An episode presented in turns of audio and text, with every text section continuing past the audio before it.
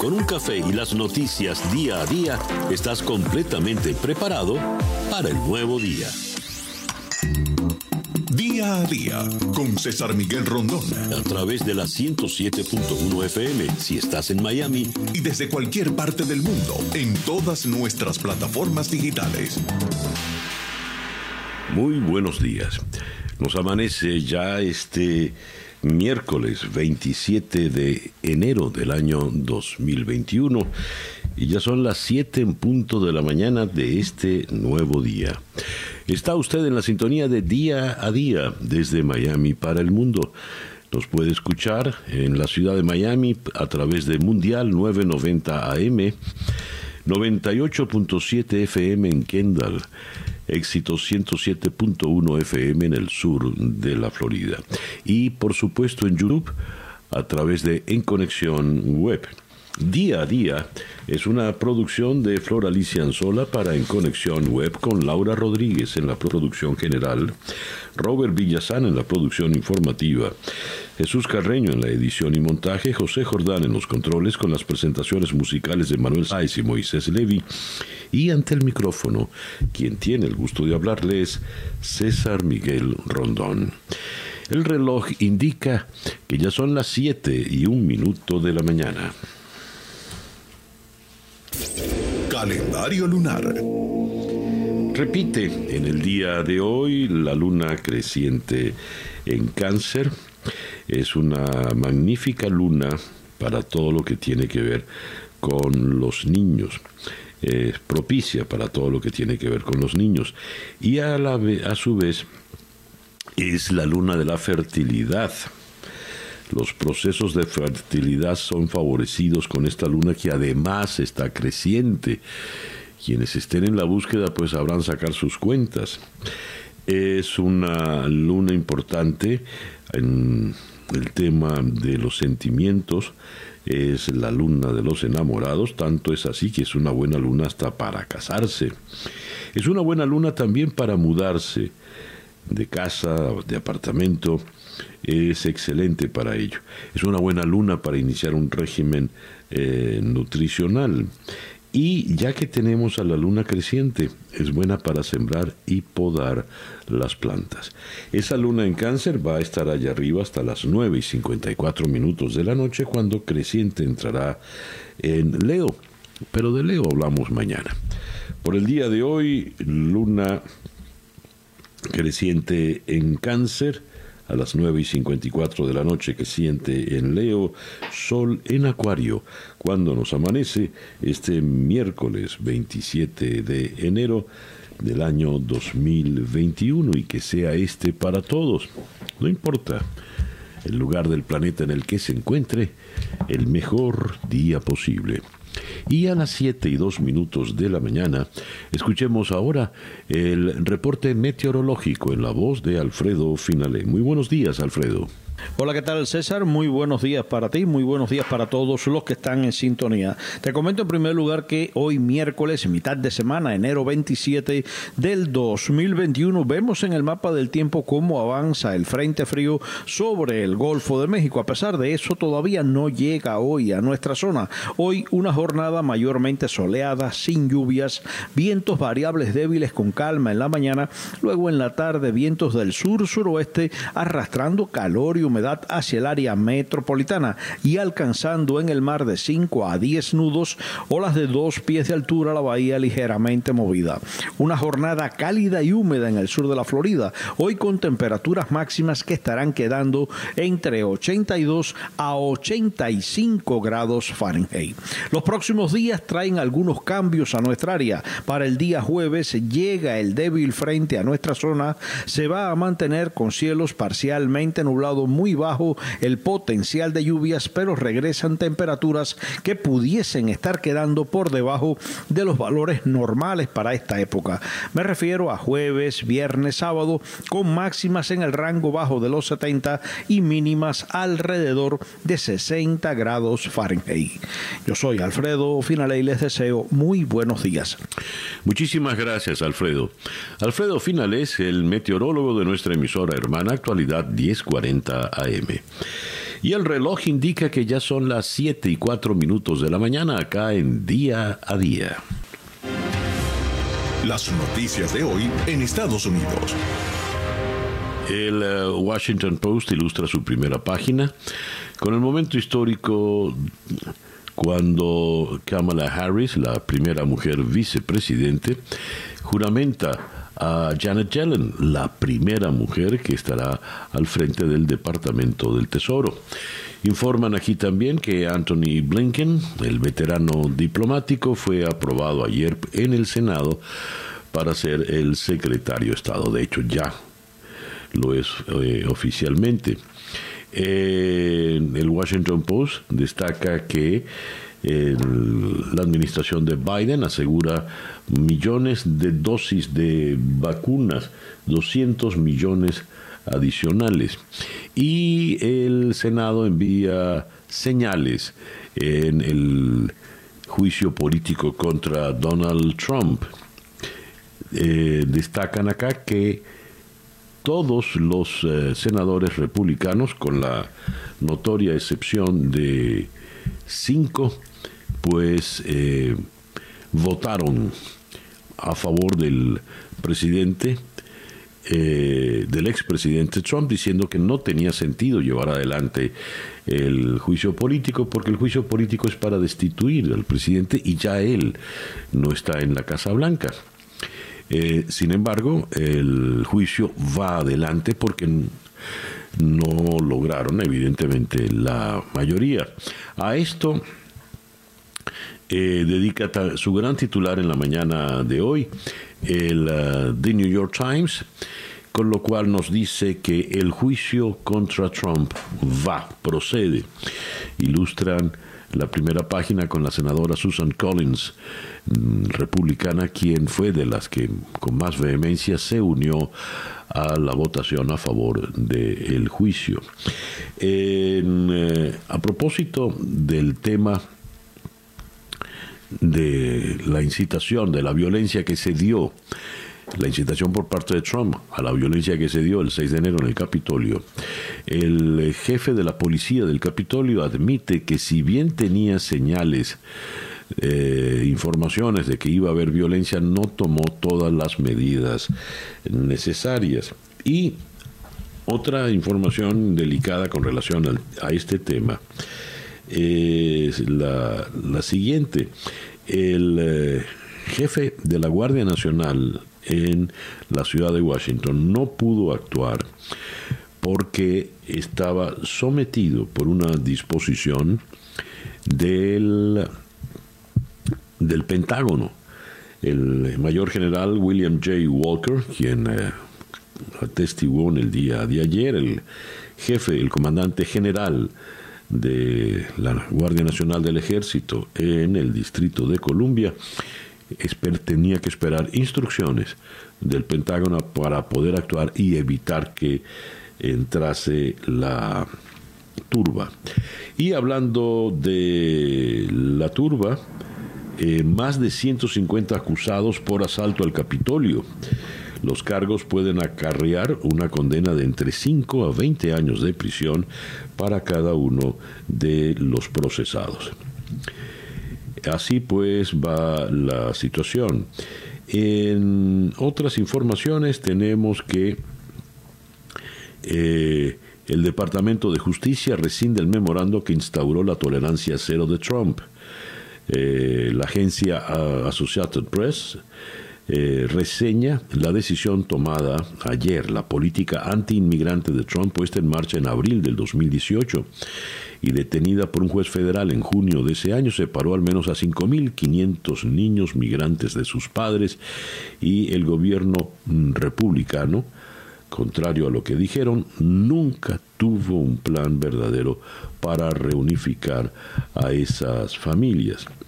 Eh, y tenemos que un juez federal en Texas eh, decide frenar, bloquear la moratoria de deportaciones que había firmado el eh, presidente Biden en su primer día en la Casa Blanca. Este es un juez que ya previamente había actuado, es un juez que considera una victoria, es un juez eh, trompista radical en este manejo de, situaciones. Aquí tengo la, la, información. El eh, magistrado Drew B. Tipton del Tribunal del Distrito Sur de Texas detuvo la implementación a nivel nacional de la orden dada por Biden el mismo día que asumió el poder.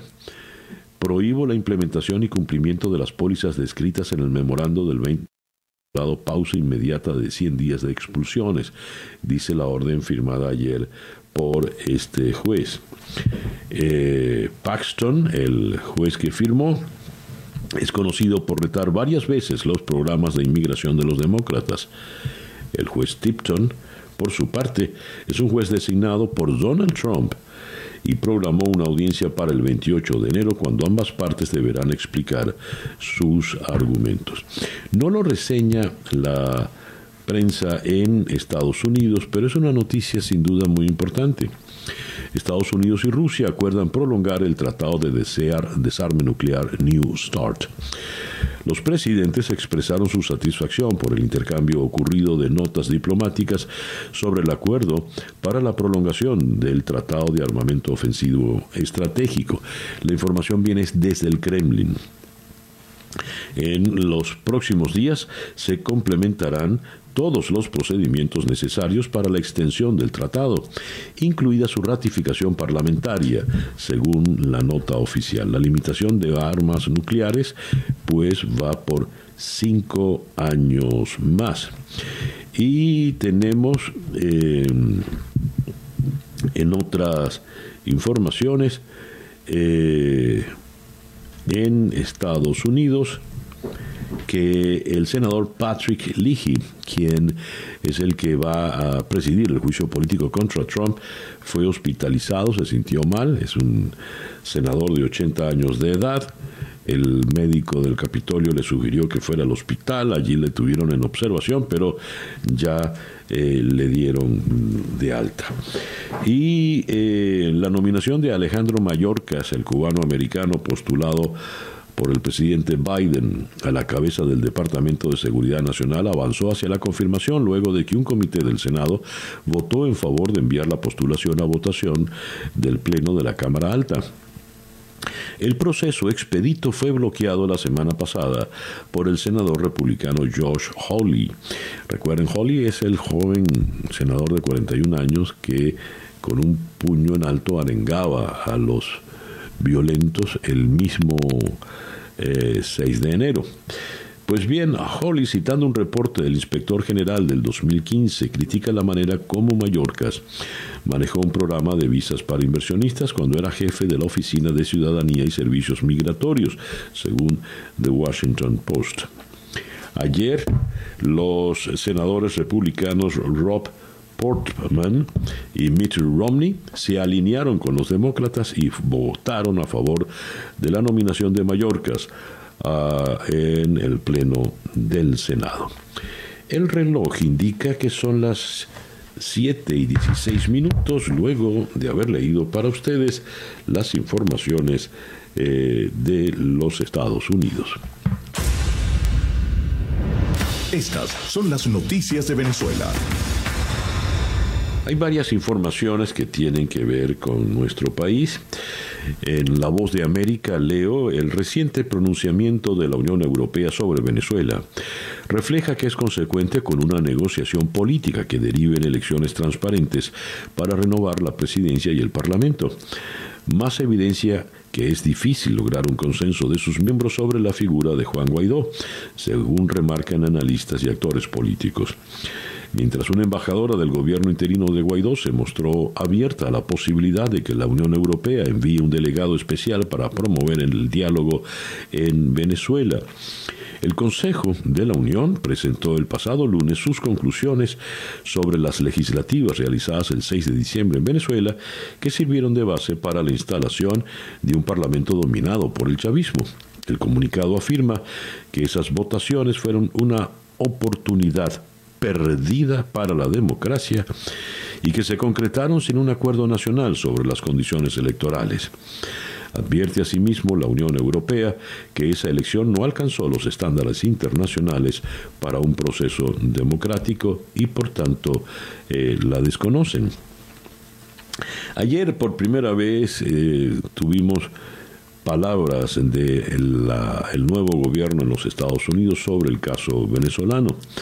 La administración del presidente Joe Biden advirtió ayer al gobierno de Venezuela que no dejará pasar por alto las corruptelas ni las violaciones de los derechos humanos que se comentan eh, se dan allí y adelantó que perseguirá a quienes cometan este tipo de crímenes. El objetivo último del gobierno es apoyar una transición pacífica y democrática de Venezuela a través de unas elecciones libres y justas, declaró la vocera de la Casa Blanca, Jane Saki. En rueda de prensa, Washington perseguirá a individuos implicados en corrupción y violaciones de derechos humanos. La funcionaria había sido preguntada inicialmente sobre si el nuevo presidente planea mantener la protección a los migrantes venezolanos en Estados Unidos firmada a última hora por el presidente Trump. Ella apuntó que el nuevo gobierno buscará reforzar la vía diplomática multilateral como forma de presión con el objetivo de alcanzar una salida eh, democrática.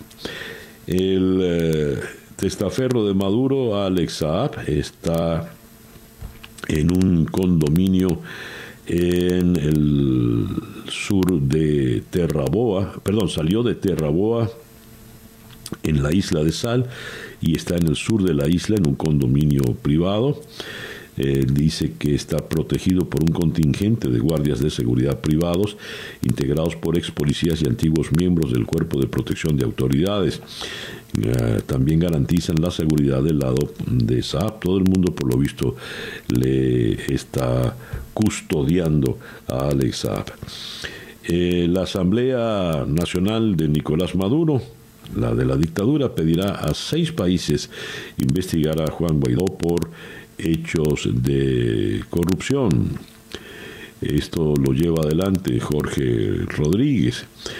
Eh, Rodríguez recordó el caso de Paraguay en el que está involucrado el comisionado presidencial para la recuperación de activos de Venezuela, Javier Troconis, que por supuestamente negociar la deuda por 360 millones de dólares que tiene ese país con petróleos de Venezuela y ganar supuestamente una comisión de 26 millones de dólares. Eh, y esto es increíble. El primer punto de la orden del día de la Asamblea Nacional Chavista de la dictadura aprobó un proyecto de acuerdo para apoyar la postulación de la Brigada Médica Cubana Henry Reif al Premio Nobel de la Paz por la labor desempeñada desde hace 15 años y en especial por el trabajo que han hecho desde que comenzó la pandemia. La, la sumisión de la dictadura a Cuba es tal que la Asamblea lo primero que se ocupa es proponer a los médicos cubanos al Premio Nobel de la Paz. Y hablando de médicos, los médicos reclaman la disponibilidad de estudios sobre las gotas eh, que algunos llaman José Gregorio Hernández contra el COVID-19. Recordemos la conversación que sostuvimos ayer con el doctor Julio Castro, quien aclaró, uno, José Gregorio eh, es una persona venerada por los católicos, pero en su tiempo era un científico, era un médico de avanzada para su época. Dos, estas fulanas gotas que Maduro presentó sobre como milagrosas para curar el COVID, pues no lo son tales y eh, hay que se necesitan los estudios para poder confirmarlo. El Carvativir de Marras, pues está siempre en dudas. Estas son las noticias de Venezuela. El reloj indica que en este momento ya son las 7 y 22 minutos de la mañana. Escuchas día a día con César Miguel Rondón. Nuestra agenda del día de hoy, miércoles 27 de enero, va a comenzar en la ciudad de Miami, donde vamos a conversar con eh, el doctor Eduardo Gamarra, profesor en el Departamento de Política y Relaciones Internacionales de Florida International University. Con él vamos a tocar los diversos puntos que em, destacan en la agenda política de los Estados Unidos. Eh, por una parte, vamos a hablar del proceso del impeachment que va a ocurrir luego de la nominación del día, luego de la votación del día de ayer en el Senado. Vamos a hablar también de la confirmación de Anthony Blinken como secretario de Estado, que se puede esperar de él. Eh, Janet Maslin también, y vamos a, analizar la situación del presidente Biden en sus primeros días de gobierno. Seguiremos para la segunda entrevista en Miami y vamos a conversar con Jorge Cancino el editor principal de inmigración en Univisión. Y con él vamos a tocar el caso del juez en Texas, quien bloqueó eh, la decisión de Biden del 20 de enero, el decreto de Biden del 20 de enero de eh, impedir la deportación de ciudadanos ilegales por 100 días. ¿Qué implica esto y cuáles son los retos que se le plantean entonces a la administración Biden en el tema migratorio versus la posición de algunos jueces federales curiosamente designados por Donald Trump? De Miami, luego vamos a bajar hasta Buenos Aires para conversar con el economista eh, Orlando Ferreres a propósito de estas estimaciones del Fondo Monetario Internacional. El FMI estima una recuperación económica del 4,1% para América Latina y el Caribe. De acuerdo con las más recientes proyecciones del Fondo Monetario, la región eh, crecerá este año en ese 4,1, 0,5 mayor por encima de la proyección hecha el pasado mes de octubre. El informe agrega que después de Asia, excluyendo a China, Latinoamérica será la región más golpeada del mundo en términos de la caída del Producto Interno Bruto en el año 2020, con 7,4% perdido por la pandemia. De Buenos Aires iremos a Caracas para conversar con el internacionalista y profesor universitario Félix Gerardo Arellano. Con él vamos a tocar la posición de la administración Biden con relación a la dictadura de Maduro y eh, el, apoyo a Juan Guaidó, tal como lo manifestó la señora Jen Psaki eh, ayer, la vocera de la Casa Blanca.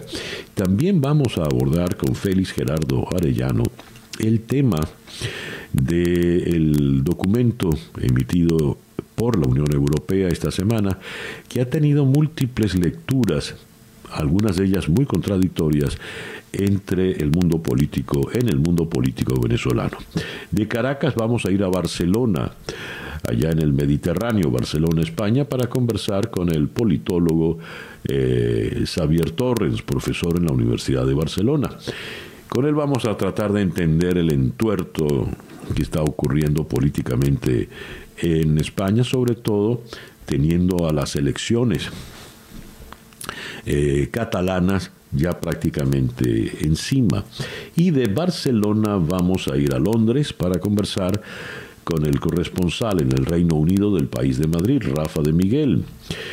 El Reino Unido se convirtió en el primer país de Europa en superar las 100.000 muertes por el COVID, lo que confirma la magnitud de la crisis sanitaria en este país que tiene puestas todas sus esperanzas en una campaña masiva de vacunación. Boris Johnson ha asumido la culpa de esto. Esa pues nuestra agenda para el día de hoy, miércoles 27 de enero. Y el reloj indica que ya son las 7 y 20. Perdón. Y eh, que son las 7 y 27 minutos de la mañana. Capicúa. El editorial con César Miguel Rondón. Una pieza publicitaria cuña, como decimos en Venezuela, ha encendido redes. En ella, un individuo mm, de actitud un tanto malandra o patán llega a una tienda a blindar su camioneta Toyota lleva a, a, una joven muy hermosa y exuberante a la que presenta como una prostituta y en un lenguaje muy soez advierte que llega allí para blindar su camioneta. A muchos, incluyendo a quien les habla, ha indignado y asqueado la pieza publicitaria en cuestión.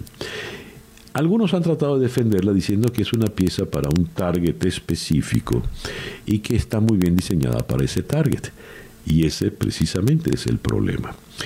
En esa pieza publicitaria, el individuo llega en una inmensa camioneta y es escoltado por unos motorizados. Confiesa ser hijo de papá que tiene mucho billete y quiere que le pongan todos los juguetitos, entre comillas, a su camioneta. En algún momento le confiesa al vendedor que él lleva siempre muchas cantidades de dinero en efectivo y le pregunta si tiene algo especial para él. El vendedor le muestra en efecto una cabina privada dentro de la camioneta blindada para que pueda llevar el efectivo. ¿Quién se dedica a ¿Qué tipo de oficio exige que se tengan grandes cantidades de efectivo? Muchas, sin duda, pero en una persona, digamos, privada, en un ciudadano común, uno rápidamente sospecha en el delito. ¿no? En todo caso, este individuo, Soez, representa a una casta que ha ido creciendo en Venezuela y es la casta que gobierna o mal gobierna a nuestro país. Por ello, cuando la revolución bolivariana incitó o procuró la formación, la creación, el surgimiento del hombre nuevo del socialismo, el hombre nuevo lo tenemos allí. Es un malandro, machista, patán, delincuente, metido en cualquier cantidad de negocios malos que se ve necesitado de ser escoltado y de blindar su camioneta. Eh, es una pena, de verdad. 7 y 30 minutos de la mañana. Una pequeña pausa y ya regresamos en día a día. Para estar completamente informado, antes de salir y que usted debe conocer, día a día, con César Miguel Rondón. 7 y 37 minutos de la mañana, Capicúa. Esto es día a día desde Miami para el mundo y es hora de escuchar entonces el coronavirus update en la voz de Juan Camilo Gómez. Muy buenos días, Juan Camilo. Buenos días, César Miguel. Hoy miércoles 27 de enero amanecemos batiendo la marca de los 100 millones de contagios de coronavirus en todo el mundo. Además, en todo el planeta hay más de 2 millones 160 mil muertos. En Estados Unidos, 25.5 millones de casos confirmados que dejan más de 425 mil muertos. En Florida, 1.670.000 casos confirmados que dejan 25.672 muertos. Muchísimas gracias, Juan Camilo. Juan Camilo Gómez es nuestro compañero en actualidad 1040 AM en la ciudad de Miami. 100 millones 348 mil 783 casos, según la actualización de la Universidad Johns Hopkins en Maryland. Y bien, el reloj indica que son las 7 y 38 minutos de la mañana cuando vamos a leer las informaciones de América Latina. Noticias de Latinoamérica. América Latina recibirá 280 millones de dosis de las vacunas contra el coronavirus a través del programa COVAX eh, en este 2021. La mayor parte de esa cantidad se dirigirá a países de la región que han colaborado en la financiación de este programa, también auspiciado por la Organización Mundial de la Salud. Aunque 80 millones de dosis irán a naciones de ingresos bajos sin obligaciones financieras en la iniciativa, según señaló el director ejecutivo de la Alianza para las Vacunas, Seth Berkeley, en rueda de prensa. Berkeley Adelantó que en Latinoamérica, como en otras regiones a las que quiere llegar el programa COVAX, las primeras dosis llegarán el próximo mes de febrero, aunque dependerá de las aprobaciones de uso de emergencia. Diez regiones de Perú, entre ellas Lima, ingresarán a cuarentena a partir del próximo domingo 31, debido a que se encuentran en un nivel extremo de contagios por el COVID, según anunció el presidente Francisco Sagasti en mensaje de televisión. Sagasti explicó que las regiones que ingresarán a confinamiento hasta el 14 de febrero son Lima Metropolitana y Lima Provincias, Callao, Ancash, Pasco, Huánuco, Junín, Huancavelica, Ica y Apurímac. Y falleció en Perú una mujer que se prestó como voluntaria en las pruebas de la vacuna eh, Sinopharm, la vacuna china. Eh, la mujer de 54 años y que estaba en aparente buen estado de salud antes de recibir las dos dosis correspondientes en octubre, recibió todos los cuidados indicados para tratar esta enfermedad y sus complicaciones, y estuvo luchando por su vida por más de una semana sin que pudiera vencer el embate de la misma. Eh, fallece pues una persona que recibió las dos dosis de la vacuna china. Esto ocurrió en Lima.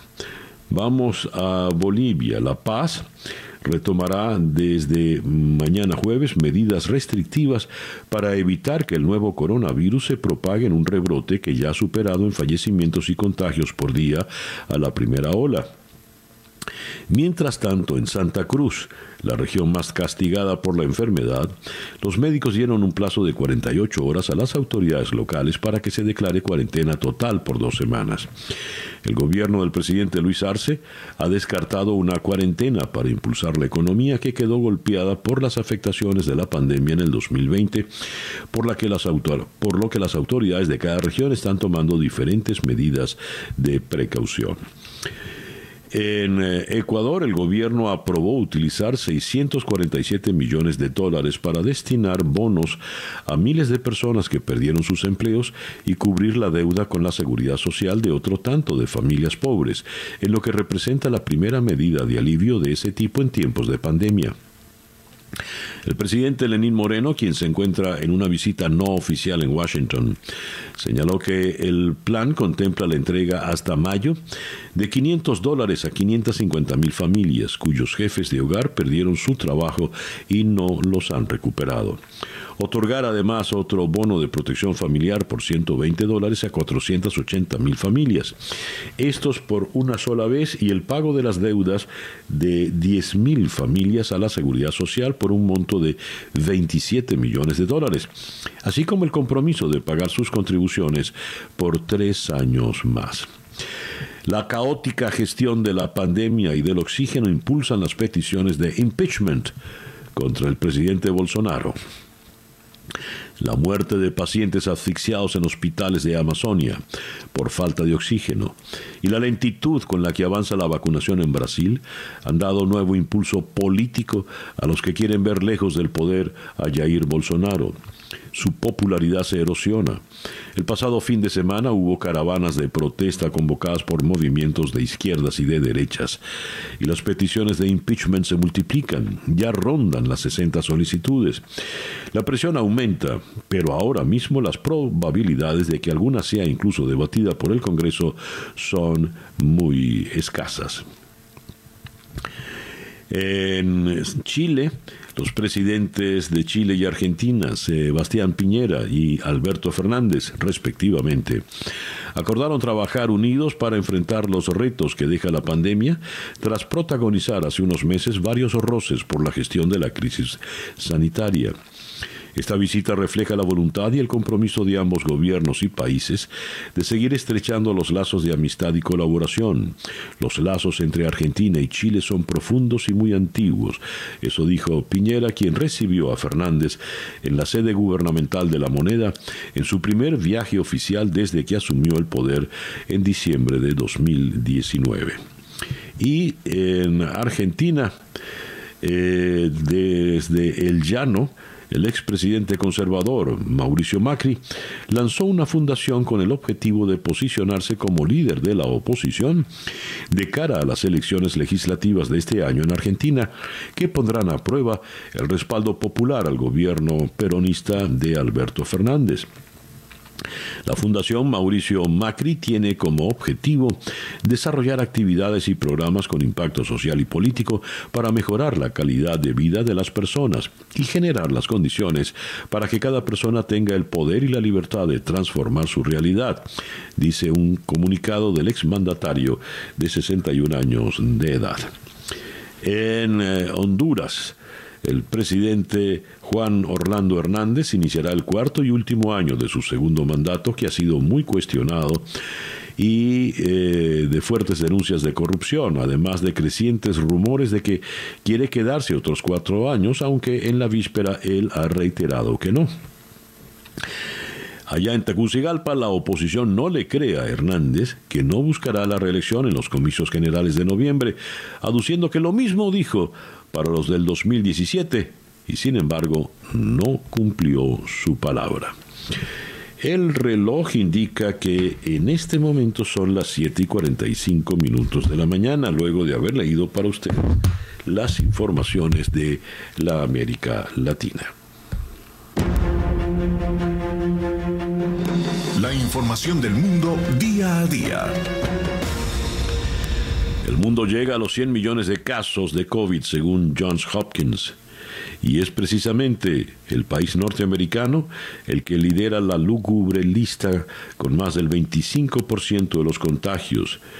25 millones 360 mil norteamericanos, seguido por India y Brasil, con 10 millones 67 y 8 millones 87 de positivos respectivamente. No obstante, se cree que la cifra real es significativamente más alta, considerando la alta cantidad de asintomáticos que cursaron la enfermedad sin saberlo y aquellos que no fueron testeados. Pero aun si esta fuera de 100 millones, ello implicaría que aproximadamente una de cada 76 personas a nivel global ha recibido un resultado positivo, dado que la población mundial es de aproximadamente 7.670 millones de personas. La cantidad de muertes, en tanto, se acerca a los 2.150.000. En el Reino Unido, Boris Johnson asume toda la responsabilidad al superar el Reino Unido las 100.000 muertes por COVID. Boris Johnson ha prometido reflexionar y reparar su estrategia ante el COVID, minutos después de que su gobierno confirmara que se ha superado el trágico listón de las 100.000 muertes por la pandemia. Es muy duro medir el dolor contenido en esta triste estadística, dijo Johnson, quien se comprometió a aprender las lecciones de los últimos meses y apeló a la unidad de los británicos para superar la crisis. Asumo la plena responsabilidad por todo lo que ha hecho el gobierno. Puedo decir que hemos hecho todo lo que hemos podido para minimizar el número de víctimas y el sufrimiento de la gente en una crisis muy difícil para este país. Y eso es lo que seguiremos haciendo como todos los gobiernos alrededor del mundo afectados por esta crisis. Recordemos que Johnson al principio no le dio ninguna importancia y decidió que la gente saliese toda a las calles. Ahora se lamenta después de 100.000 muertes. Portugal está saturado de contagios y evalúa enviar pacientes de COVID a otros países europeos. El gobierno portugués está considerando pedir ayuda internacional y enviar pacientes de COVID a hospitales de otros países ante la saturación que sufren sus propios centros al límite del colapso después de semanas asistiendo a un crecimiento constante de hospitalizados.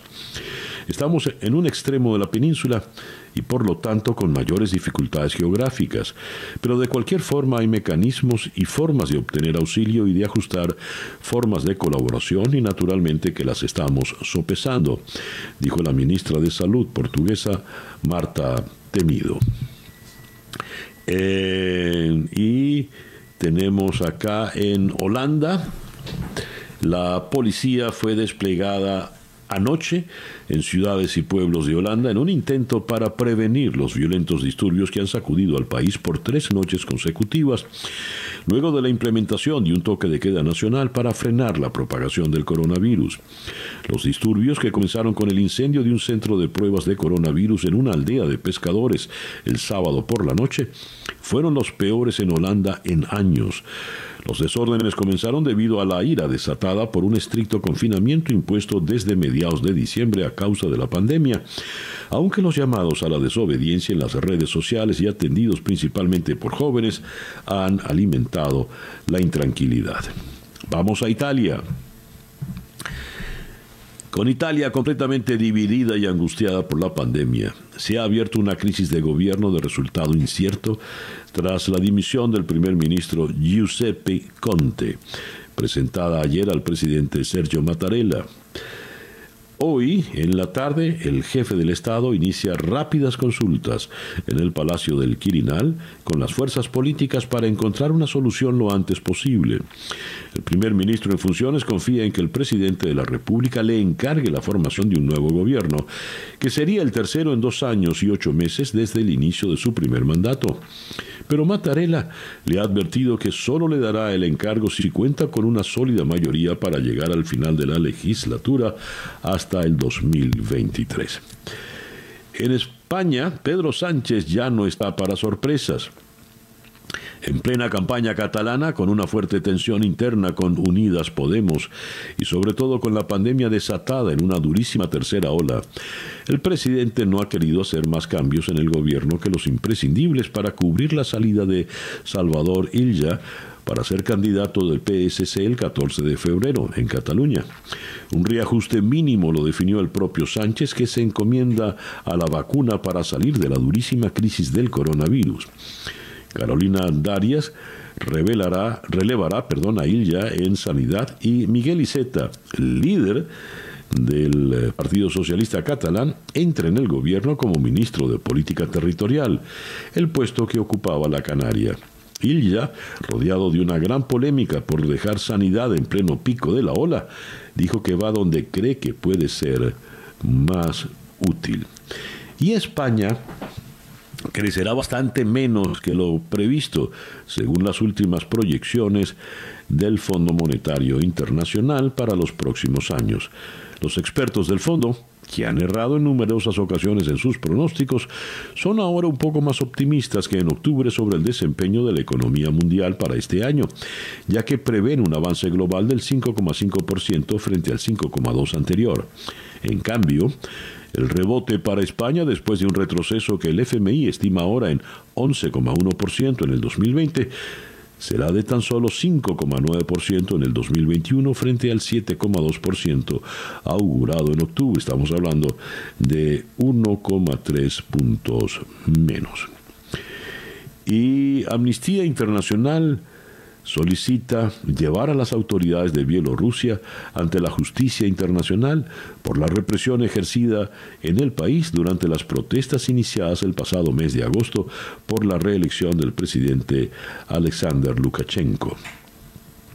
Desde el inicio de las protestas hasta principios de diciembre del año pasado, el alto comisionado de Naciones Unidas para los Derechos Humanos ha señalado que más de 27.000 personas han sido detenidas de forma arbitraria en Bielorrusia, así como las propias autoridades del país han admitido haber recibido más de 900 denuncias por abusos policiales. Y Estonia inaugura una nueva etapa en su vida democrática, el pequeño país báltico de 1.300.000 habitantes, ha nombrado a la primera jefa de gobierno de su historia después de que hace dos semanas el que fuera primer ministro, Yuri Ratas, dimitiese al verse su partido implicado en un escándalo de corrupción. Calas, la de 43 años, ganó las elecciones de 2019, pero los liberales de centro se aliaron con la extrema derecha para mantenerla en la oposición. Para mí es un honor y una gran responsabilidad asumir la jefatura del gobierno, dijo la señora Calas. 7 y 53 minutos de la mañana, luego de haber leído para ustedes las informaciones en el mundo. Esto es Día a Día. Día a Día, con César Miguel Rondón. Comenzamos nuestra ronda de entrevistas en esta mañana en la ciudad de Miami con el profesor Eduardo Gamarra, profesor del Departamento de Política y Relaciones Internacionales de Florida International University. Eduardo, muy buenos días, gracias por atendernos. Al contrario, César Miguel, muchas gracias por la invitación. A ver, ¿qué ocurrió en el Senado en el día de ayer? Los republicanos, con la excepción de cinco senadores, eh, se mantuvieron firmes al lado de Donald Trump para que el juicio político, el impeachment, no progresara, pero no lograron mayoría. Cinco republicanos votaron al lado de los demócratas y el impeachment va. Esa votación de ayer, ¿qué nos dice para el futuro de este juicio político? Yo creo, César Miguel, que nos dice algo muy claro, ¿no? Que es, eh, que el expresidente Donald Trump sigue siendo la principal fuerza política dentro del Partido Republicano. Lo confirman sendas encuestas y yo creo que eh, muchos de esos senadores eh, temen por su futuro político, particularmente el 2022 y, ven pues no que eh, la posibilidad de, no solo del juicio pero de que encontrar a Trump eh, culpable como algo que podría significarle su, su futuro político. Y por eso vemos muchas contradicciones entre entre algunos incluyendo el mismo McConnell no que aparentemente vota bueno un día dice una cosa y al día al día siguiente vota de otra manera. A ver el expresidente Trump tiene peso en, muchas instancias del país, no solo en el Senado. Un juez federal nombrado por él, por ejemplo, le frenó eh, un decreto a Biden firmado el propio 20 de enero. ¿Cuál es el peso real y la sombra real que le puede hacer a la administración Biden la influencia de Donald Trump? Bueno, eh, comencemos por el, por el proceso judicial. ¿no? En, el, en el contexto de los últimos cuatro años, el presidente logró, eh, con, con la colaboración del Senado y McConnell en particular, cambiar la estructura del Poder Judicial, no solo en la Corte Suprema, pero nombró más de 300 jueces, como el juez que, que, dictaminó eh, esa, esa medida ayer. De manera que el Poder Judicial hoy es un Poder Judicial muchísimo más conservador que hace cuatro años, y eso puede tener repercusiones muy grandes en una cantidad de, decisiones que pueda tomar la, esta administración. El Senado, pues el Senado tenemos un empate ¿no? Y la, vicepresidenta es la única que puede desempatar.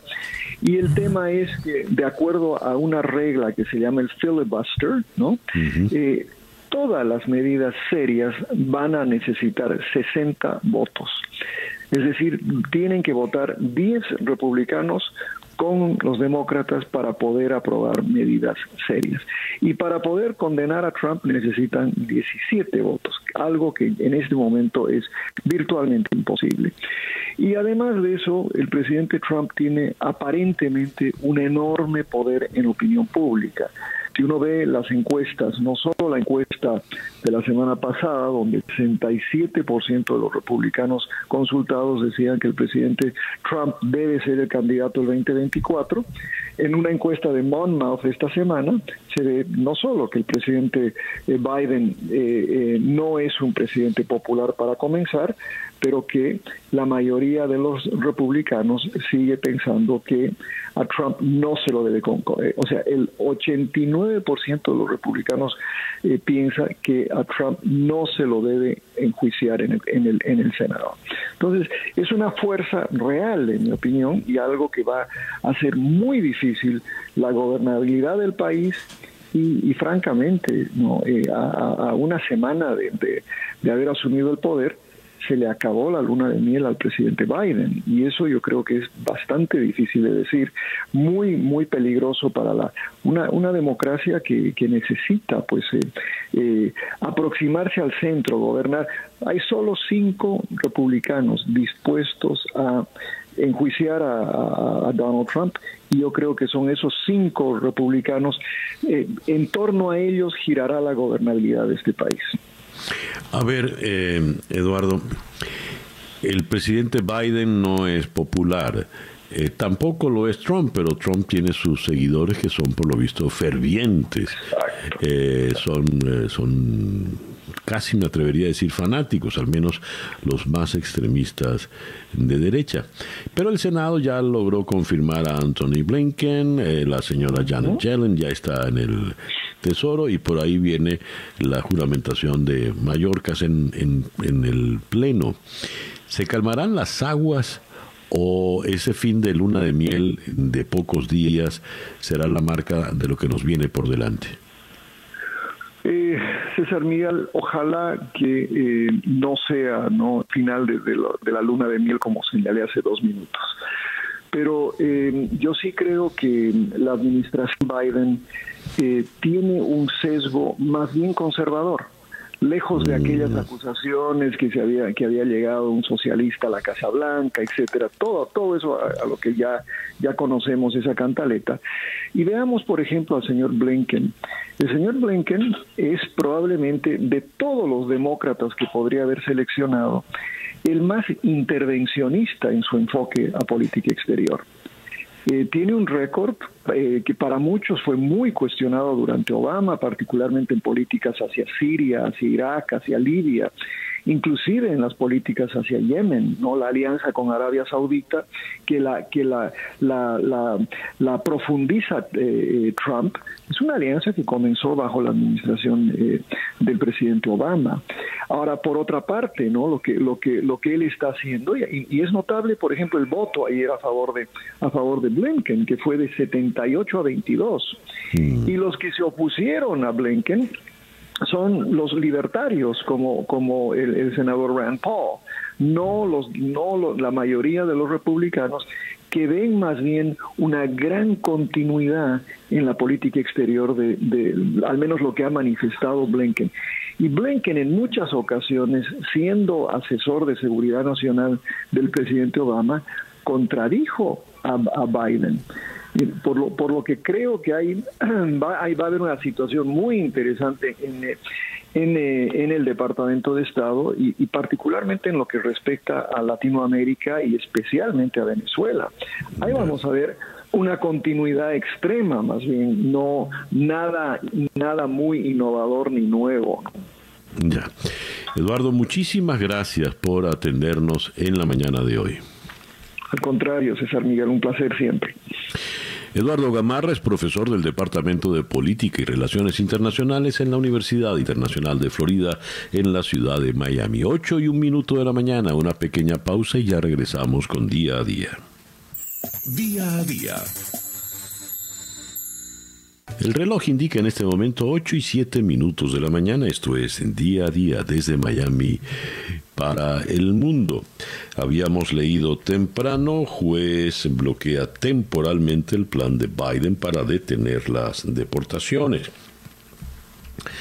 Un juez federal en Texas bloqueó temporalmente ayer la medida del gobierno de Joe Biden para suspender las deportaciones, lo que asestó un golpe a una de las primeras acciones de la administración sobre inmigración. La derrota temprana, aunque sea temporal, demuestra los límites de las acciones ejecutivas del presidente Joe Biden que se espera sean impugnadas en las Cortes. ¿Qué impacto tiene esta decisión en la política migratoria que pretende llevar adelante el presidente Biden? Consultemos el tema con eh, Jorge Cancino quien es el editor principal de temas migratorios en Univisión, en la ciudad de Miami. Jorge, muy buenos días, gracias por atendernos. Buenos días, César, muchas gracias por la invitación. ¿Qué nos puedes decir, Jorge, de esta decisión de este juez en Texas? visualiza muy temprano la batalla que los republicanos, particularmente el estado de Texas, va a tener con el gobierno de Joe Biden. Eh, nuevamente vemos, igual que se dio en los últimos cuatro años, que las políticas eh, del Ejecutivo van a ser desafiadas en las Cortes, pero bajo argumentos diferentes. Durante el gobierno de Trump, los demócratas batallaron con argumentos legales para revertir las decisiones de Trump que quiso cambiar el reglamento de la ley de inmigración sin la participación del Congreso. Ahora que el gobierno de Biden trata de revertir esa política de Trump, eh, los republicanos, principalmente Texas, están utilizando los argumentos de Trump para poder cargar en contra de la política de Biden y de esa manera atarle las manos para que no pueda avanzar. Cuando se dice que es una decisión temporal, ¿de qué estamos hablando? ¿De cuánto tiempo estamos hablando? Es una medida eh, eh, provisoria mientras el proceso sigue. Eh, hay una demanda entablada por Texas apenas dos días después de emitida una, un memorando interno por parte del Departamento de Seguridad Nacional en respuesta a un decreto de Biden. El, en pocos días el, la Corte va a ha solicitado en un par de días que eh, ambas partes eh, aporten más información eh, durante una audiencia para seguir discutiendo el tema y que se produzca un fallo definitivo. Pero mientras tanto, eh, expertos que hemos, con los que hemos conversado señalan de que el gobierno va a acudir a la Corte de Apelaciones del Segundo Circuito para anular esto, eh, pidiéndole al tribunal o argumentando de que un Estado no puede imponerse en el desarrollo de la política federal migratoria que corresponde al Ejecutivo. A ver, y las otras decisiones en temas migratorios, lo relativo al DACA, los Dreamers, en fin, todos esos planes que quiere llevar adelante el presidente Biden, ¿qué puede pasar? Eh, hay una discusión muy grande, César, sobre todo esto y un panorama muy complejo con un país demasiado dividido. Los argumentos que se emplearon en los últimos cuatro años para revertir las políticas migratorias de Trump fue que los jueces determinaron de que eran medidas antojadizas, arbitrarias, y se utilizó un lenguaje muy anti-inmigrante para justificar estas políticas. Me explico. Texas, lo que argumenta en esta corte tejana del sur de Texas, es que si el gobierno de Biden no deporta a todos los inmigrantes eh, que son criminales, entonces corre riesgo la población tejana. Pero ojo con esto, porque ellos están criminalizando o, a, la población indocumentada porque consideran, de acuerdo a la política de Trump, que cualquier persona que está sin estatus legal en el país ha cometido un crimen y es un riesgo para la seguridad pública y nacional de Estados Unidos.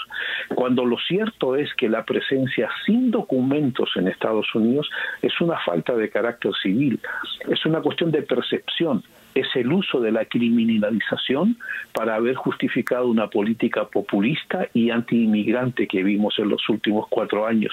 Ese es el argumento que se está debatiendo ahora era el argumento que usó Trump en su campaña del 2016, ¿no? que, que México, enviaba era violadores, narcotraficantes, delincuentes, en definitiva. Y ahora vuelven, vuelven los tejanos o el Procurador General de Texas a utilizar exactamente el mismo argumento, solo que carga con algo en una declaración emitida ayer que esta política la habían eh, establecido eh, eh, demócratas izquierdistas. Entonces volvemos al mismo lenguaje tan divisorio que se utilizó en la campaña para seguir batallando por una medida que trata de humanizar el tema migratorio. Jorge, muchas gracias por atendernos en la mañana de hoy. Muchas gracias por la invitación, César. Jorge Cancino es el editor principal de inmigración en Univisión, en la ciudad de Miami. 8 y 13 minutos de la mañana acá en Día a Día. Día a Día. De la ciudad de Miami bajamos en la geografía y llegamos a la ciudad de Buenos Aires, donde en la línea telefónica está el economista Orlando Ferreres. Orlando, buenos días. Muchas gracias por atendernos un placer, muchas gracias por llamar a ustedes. Muy bien todo. Eh, el Fondo Monetario Internacional ha hecho sus proyecciones para este año, hace el balance del anterior y según leo en una nota del país de Madrid, el Fondo Monetario Internacional estima una recuperación económica del 4,1% para América Latina y el Caribe. Eh, ¿Cómo podemos leer estas cifras, doctor Ferreres? Bueno, son un poquito mejor que las que tenían en junio del Fondo Monetario Internacional, un poco más altas para el 2021, bajo el supuesto de que va a haber una vacuna que va a disminuir, digamos, todo lo que es el problema de la pandemia del coronavirus.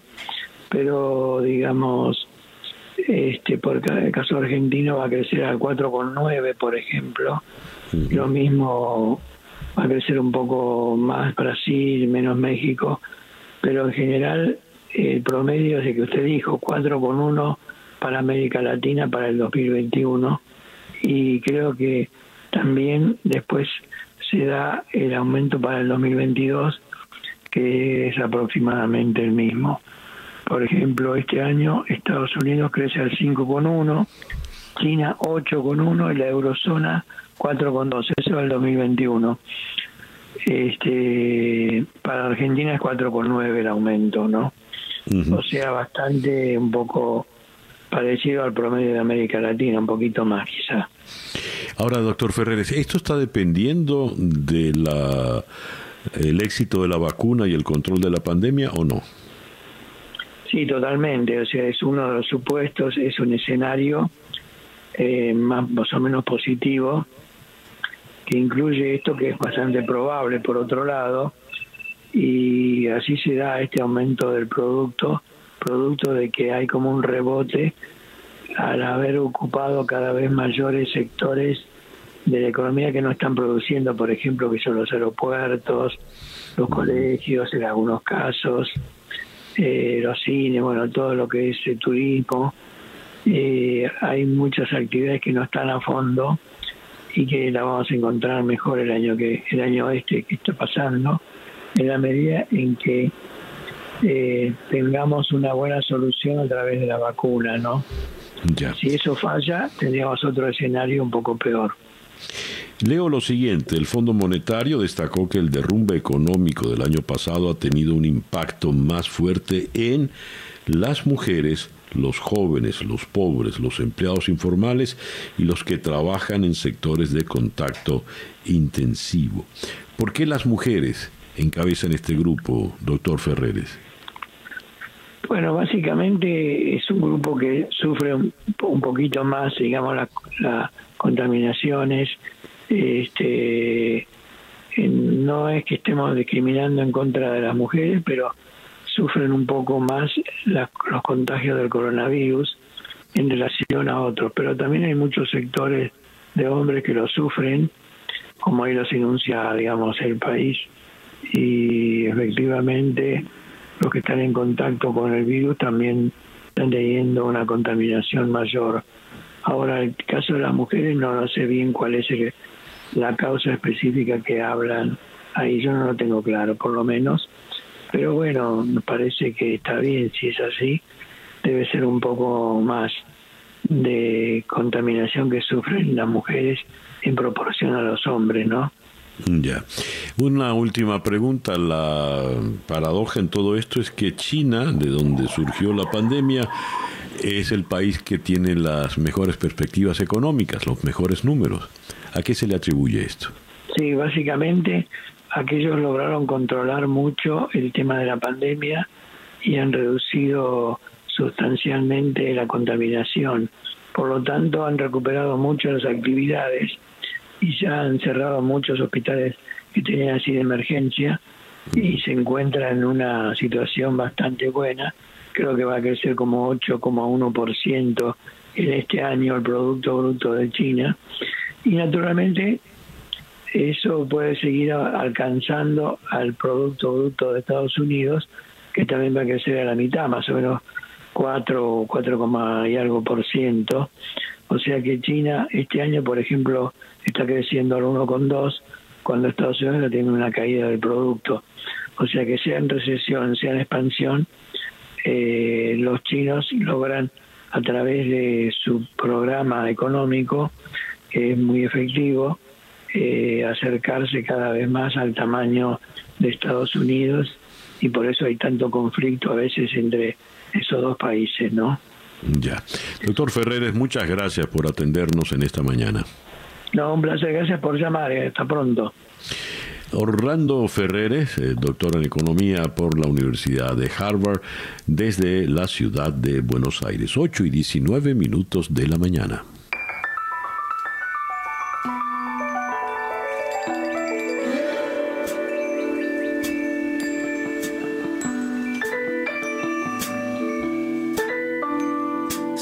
It's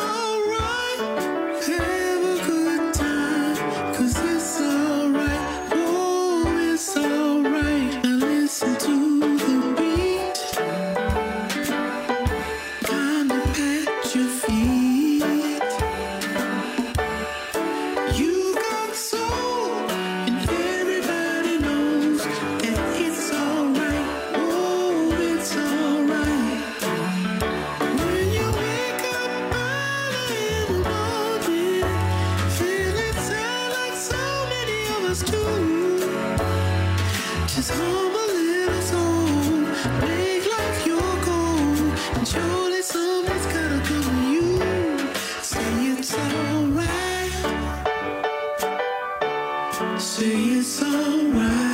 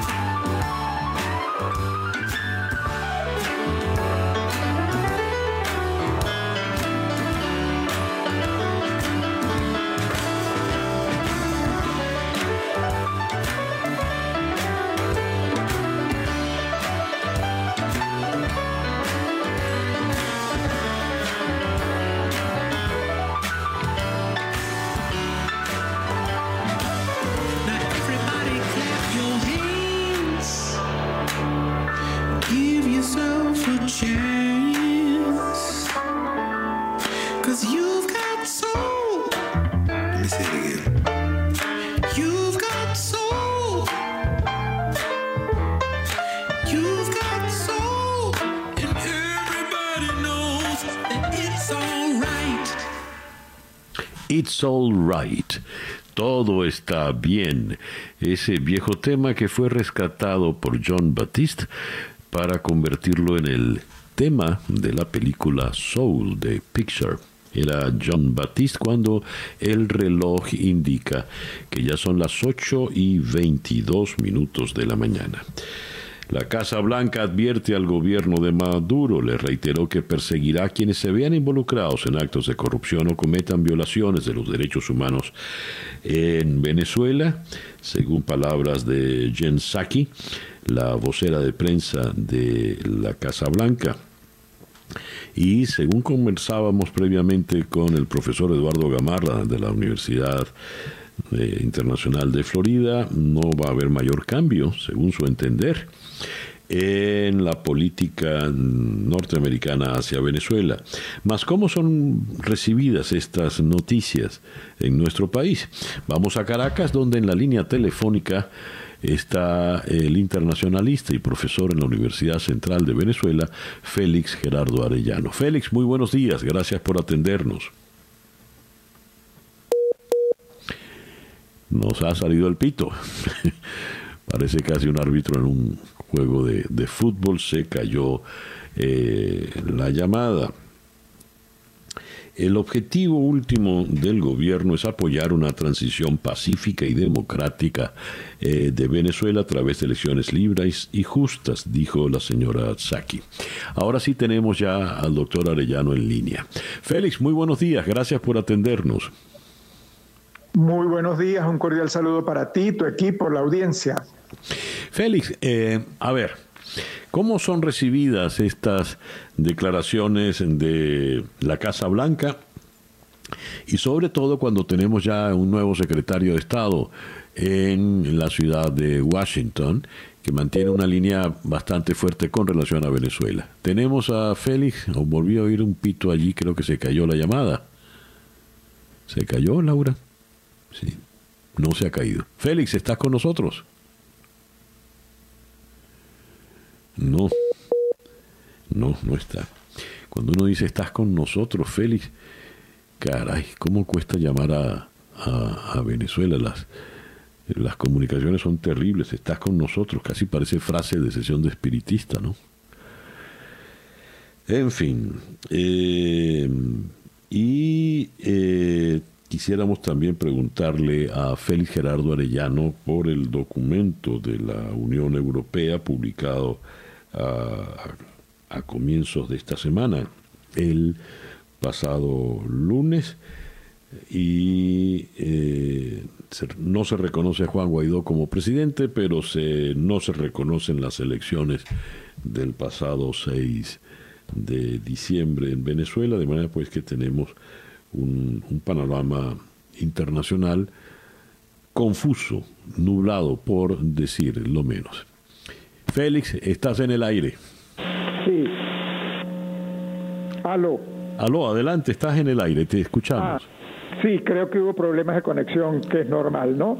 Mira, ah, lo que te pude oír y lo que sabemos, creo que son noticias muy positivas, porque eso significa que el tema venezolano está en la agenda, no obstante que la agenda está tan compleja que es la epidemia que está arrasando, que está teniendo niveles de letalidad enormes en el mundo entero, está la crisis económica que conlleva, todas las cifras económicas se han movido, el Producto Bruto, el empleo, los ingresos, las inversiones, todo está movido y el tema venezolano está pero además hay otros casos muy puntuales, Irán, el Medio Oriente en general, eh, Rusia, China, todas son temas demandantes a nivel internacional que ponen la agenda, que crispan la agenda, y el tema venezolano sigue hay interés de los gobiernos democráticos en la solución.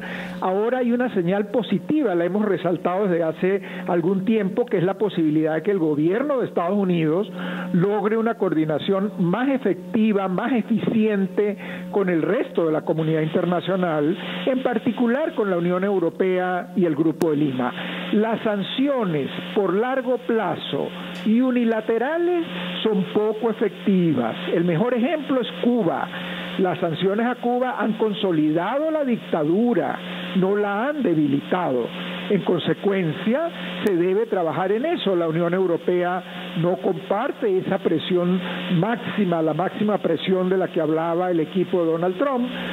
Están, comparten las sanciones individuales, creo que ahí no va a haber movimiento, pero en el tema de las sanciones económicas que tienen implicaciones humanitarias, el tema financiero, el tema energético, creo que viene una revisión y debería venir la revisión bajo una presión de negociación. Por eso es que creo que la negociación puede estar cercana. Ya. Y me gustaría tu opinión, Félix, sobre el documento emitido en la Unión Europea con relación a Venezuela, eh, que ha tenido, por lo visto, múltiples lecturas en Venezuela y algunas de ellas contradictorias. Sí, yo lo comprendo porque en efecto lo que es poniendo en evidencia es la complejidad de, la decisión a nivel europeo. Uno, la complejidad de los órganos. El Parlamento Europeo, que si nos vamos a la normativa rígida, formal, no tiene competencias en política exterior, pero es el Parlamento, ejerce presión, quiere movilizar la opinión pública, quiere movilizar los órganos de toma de decisiones.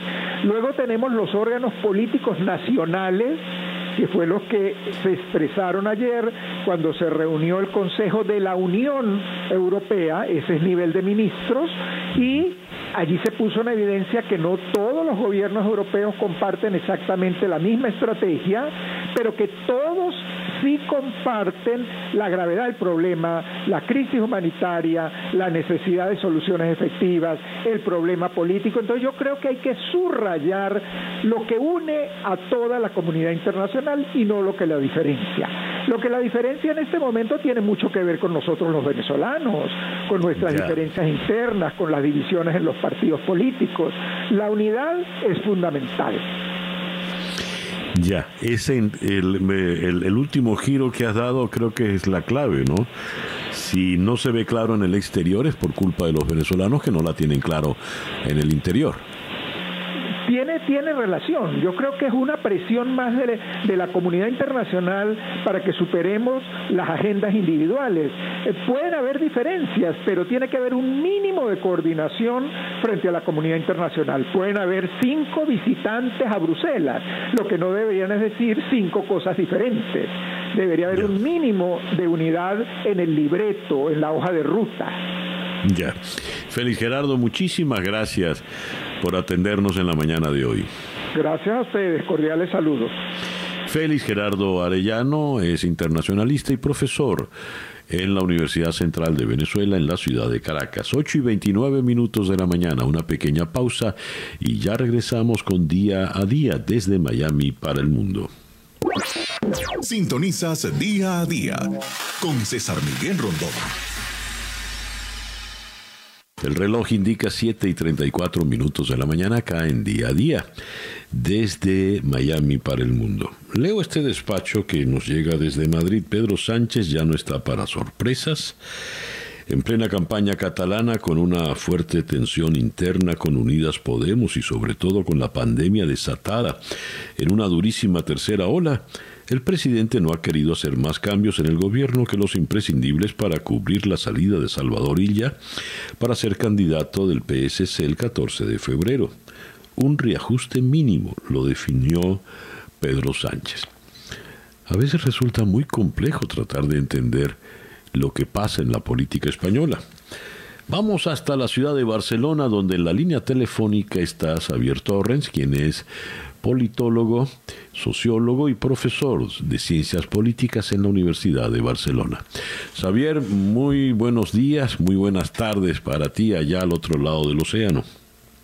Sí, buenos días, César Miguel Rondón, y gracias por compartir nuevamente el día a día en la radio. Gracias por atendernos. Xavier, eh, leo unas declaraciones en, en, el ABC de Madrid, en la portada del ABC de Madrid, donde dice, Ilja deja sanidad porque se siente más útil en Cataluña. Estamos hablando del ministro de Salud en un momento donde España está pasando por un momento terrible en la pandemia. ¿Eso no es una confesión de haber sido un inútil en sanidad? Eh, a ver, vamos a decirlo de otra manera. Eh, como sabe muy bien César Miguel Rondón, eh, Cataluña ha sido el eje de la política eh, y de los debates públicos en España en los últimos diez años. Obviamente ha habido muchos más problemas públicos, pero las relaciones Cataluña-España han, estado en el brete digamos, durante todo este tiempo. Y entonces, en estos momentos, el Partido de los Socialistas de Cataluña es la cuarta, cuarta fuerza política catalana. Ni la primera ni la segunda tercera. Entonces allí yo creo que los socialistas consideraron que eh, más bajo, digamos, electoralmente ya no podían caer. Recordemos que el que ahora, desde hace apenas unas horas, Miquel Iceta es el nuevo ministro de Política Territorial, eh, digamos, él obtuvo los resultados más bajos, más bajos, con menor apoyo popular, con menos votos eh, entre la ciudadanía de Cataluña. Entonces, eso querían subsanarlo de cualquier manera, la mejor que ellos consideraban que podían subsanarlo. Y el ministro Illa eh, suscita, digamos, sensaciones, ah, digamos, distintas incluso yo diría que antagónicas según a qué electorado afecta. Es decir, es verdad que en el electorado, por ejemplo, del Partido eh, Popular y obviamente mucho más en Ciudadanos o en Vox, eh, pero sobre todo en el Partido Popular y en Vox, digamos, obviamente le suscita, digamos, más bien animadversión o distanciamiento. Pero en el electorado propio socialista e incluso e incluso eh, en el electorado de buena parte de ciudadanos resulta que Salvador ya tiene mejor imagen. ¿Qué significa esto? Eh, los socialistas consideraron a nivel de marketing electoral, marketing político, que poniendo a Salvador Illa de candidato por, ejemplo, por lo tanto, dejando de ser ministro de Sanidad y pasando a ser el primer candidato socialista en Cataluña, podían pasar como partido del cuarto puesto al segundo e incluso, e incluso según las últimas encuestas, al primero. Y esta es la apuesta que en este caso ha hecho el Partido Socialista y no tenemos que buscar otras razones, digamos, ninguna otra que la puramente político-electoral, vamos a llamarlo así. A ver, eh, son, estamos hablando de unas elecciones que quizá no se, no se realicen. ¿Qué va a ocurrir con eso? Es decir, ¿cuáles son las expectativas y los diversos cálculos políticos que se hacen en torno a ese 14 de febrero?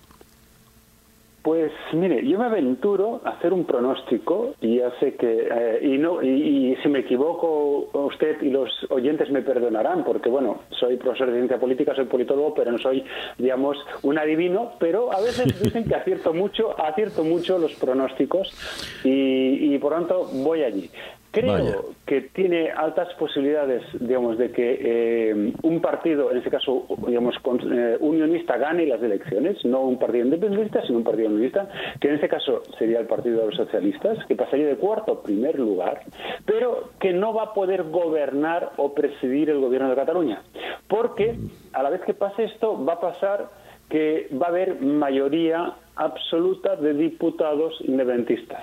Entonces, va, a resultar como resultado, es en el escenario del 14 de febrero, que también aventuro es altamente probable que sea finalmente esta, esta la fecha definitiva de las elecciones. Recordemos que eh, mañana jueves a las 24 horas, hora de España, ya empieza la campaña electoral y los jueces van a decidir ya en plena campaña electoral si finalmente las elecciones son o no el 14 de febrero o se trasladan al 30 de mayo. Pero el resultado del escenario, yo lo que pronóstico es que sí que es verdad que va a ganar un partido unionista, eh, uno que ahora es el cuarto y va a quedar en primero.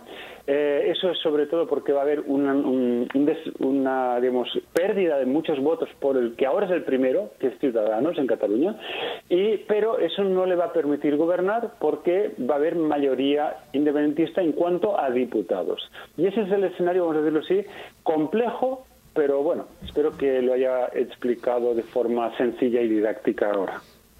Lo más sencillo y didáctico, y creo que tenemos algo más claro. Solo una última pregunta, Xavier. En la nota introductoria que leí del país, hablaba de las dificultades de Pedro Sánchez con Unidas Podemos. ¿A qué se refiere ahora?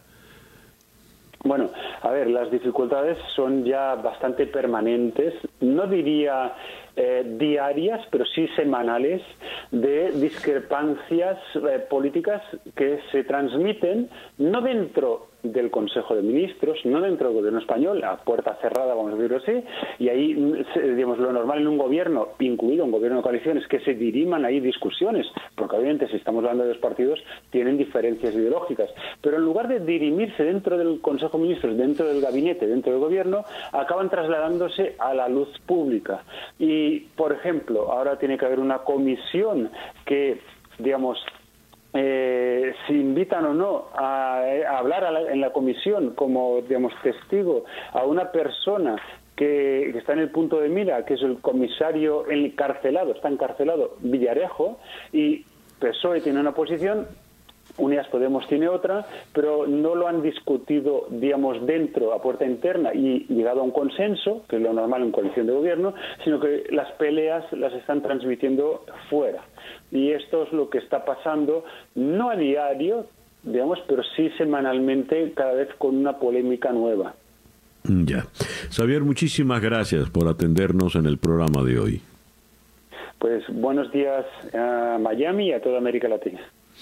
Xavier Torrens es politólogo, profesor de Ciencias Políticas en la Universidad de Barcelona. 8 y 42 minutos de la mañana acá en Día a Día.